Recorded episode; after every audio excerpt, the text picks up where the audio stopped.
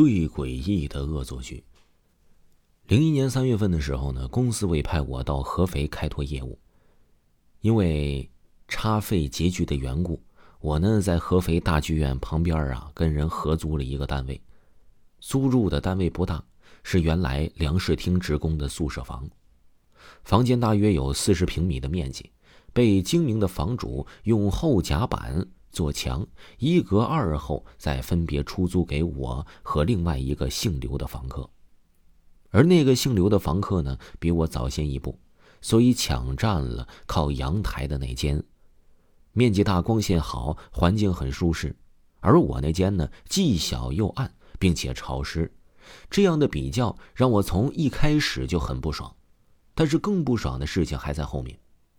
要知道，像这种指甲板割出来的房间呢，隔音效果是极其的差。说句毫不夸张的话，隔壁人就是放个屁、打个嗝，都好似在身侧一般，听得一清二楚的。而那刘军尤为喜欢看电视，而且好像耳背似的，一向喜欢把电视的声音呢开得最大。这样的情况让我感觉到真的很痛苦。早上才五六点，我呢还在香甜的睡眠之中。这家伙已经把电视打开了，或是新闻，或是广告，再或者呢，就夹杂着他响亮的打鼾声。到了中午，我累了半天了，回来想要午睡一会儿，这家伙还在看电视呢，从这个台换到那个台，一刻他也不曾停歇呀。而晚上，即使我再晚些回来，他的房间也总会点着灯。电视里播放着很大声的午夜剧场。这样的日子过了一天又一天，渐渐的到了这难以忍受的地步了。我决定呢找他谈谈，方式很委婉，我相信他也听懂了，但是效果甚微。也许是许久养成的习惯很难改变，也许是他真的有些耳背。总之，他基本上呢还是依然如此的我行我素。有时候我实在是忍受不了了，我就会敲敲那指甲板，示意一下。可是他貌似很幽默的也敲了几下，表示回敬。我真的要疯了。创业之初压力本来就很大，工作时辛苦疲惫，休息时又难得安宁。我的精神到了极限。随时都可能崩溃，于是我决定好好的惩罚他一下。有一天晚上，我呢躺在床上难以入眠，隔壁的电视里枪炮齐鸣，而他的鼾声如雷。我盯着甲板墙，脑子里不停的乱搜着可以整治着他的方案。忽然之间灵机一动，我想到了一个整蛊他的恶作剧。第二天的中午，我借故去了一次他的房间，观察了一下他房间里的摆设，同时呢，也粗略的研究了一下他的电视机。下午的时候，我买了一把煤火起子，然后趁着隔壁没人，在靠近角落的甲板上钻了一个小小的洞。一切工作准备就绪之后呢，我就开始等待了。到了晚上。隔壁电视机如期开始工作。这个时候，我在房间里掏出了下午在电器商店买回来的遥控器，对着小洞啊按了一下关闭的按钮。只听那边啪的一声，这电视机没有了声音，就听见他说了“咦”的一声，然后这电视就响了起来了。我在这时强忍着笑，又胡乱的按了一下这个数字键，电视马上就换了一个台。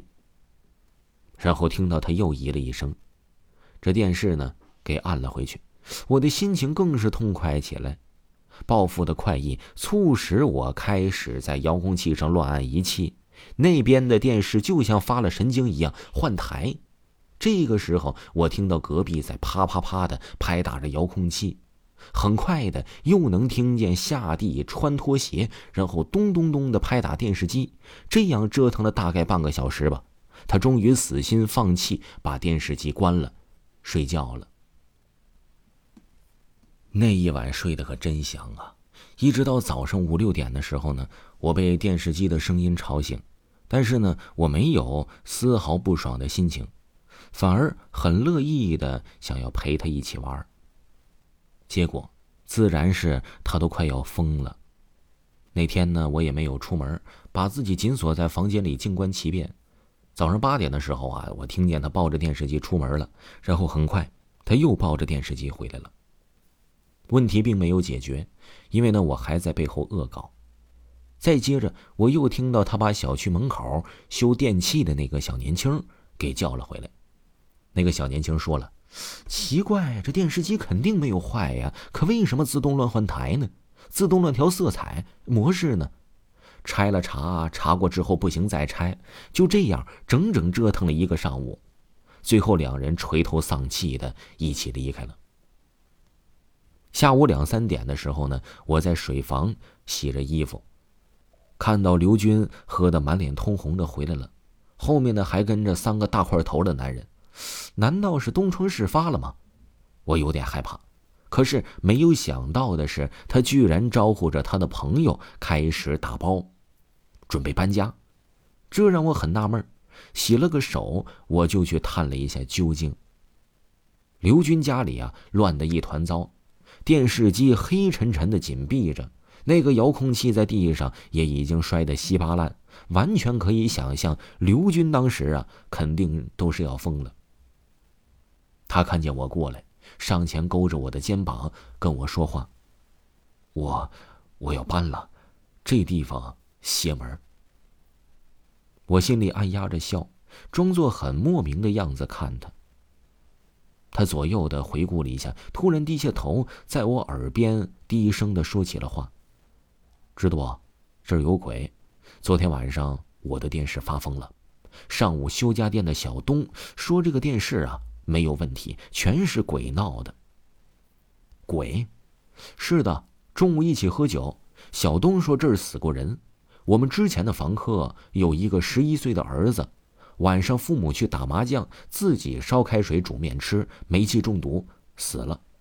听说呀，那小孩子就是因为看了电视着了迷，忘记关火，煤气才泄漏的。刘军把嗓音压得极低，说的时候啊，满嘴的酒味儿，还不由自主的打了两次寒战，搞得呢是煞有其事似的。我却实在是有些忍俊不禁了。刘军看我笑，不满的瞪了我一眼，不再理我。那天下午，刘军很快的打包走人了。他没有把电视带走，说那东西晦气，连碰都不要碰了。走的时候呢，他把钥匙给了我，让我转交给房主，我答应了。那天晚上，我把自己的所有物品都搬到了另外的一个房间。为了在新房客搬进来之前，首先占据好一点的房间，摆设的都跟刘军差不多。床呢，靠着甲板墙，方便看电视，也能一眼望到阳台，看到窗外，光线好，视野开阔。一切整理完毕之后呢，我打开了电视，电视机很正常，正在播放着娱乐新闻呢。里面的主持人说道：“今天呢是愚人节。”西方国家朋友之间如何互相整蛊捉弄对方？我突然恍惚到今天是四月一呀，于是更加开怀的笑了起来。闲着无聊，我开始贴着墙壁搜寻我钻的那个小洞，果然很不起眼，找了好久才被我自己发现。想想，也好在是纸板墙才能钻洞啊，也好是对着那种任意方位都可以遥控的遥控器才能起效果。否则还真不知道要被他折磨到什么时候。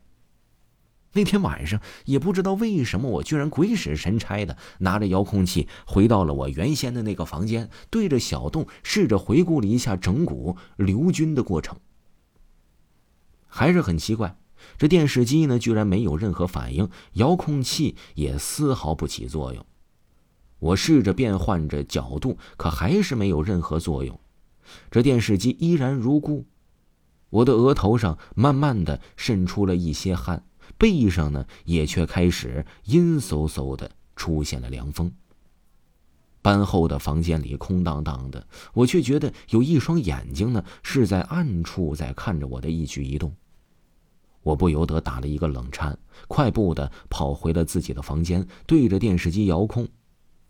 可是还是没有任何反应，这到底是怎么了呢？不过随即的我就想到了，原来在搬房间打包的时候，我把遥控器的电池卸了一下，真的是虚惊一场，自己吓自己呀！我拍拍胸口，轻轻的吁了一下气。可是就在这时，房间里传来了一声很轻微的笑声，然后电视机又开始自己换台，频繁而快速，一闪接着又一闪。我手中的遥控器滑落在地上，一阵阴森的寒意爬上了背脊，黑暗好像从四面八方向我笼罩过来。听众朋友，本集播讲完毕。如果没有听过本部专辑，可以听一下维华新出的《大案纪实》，都是一些真实案件，恐怖程度不亚于鬼故事。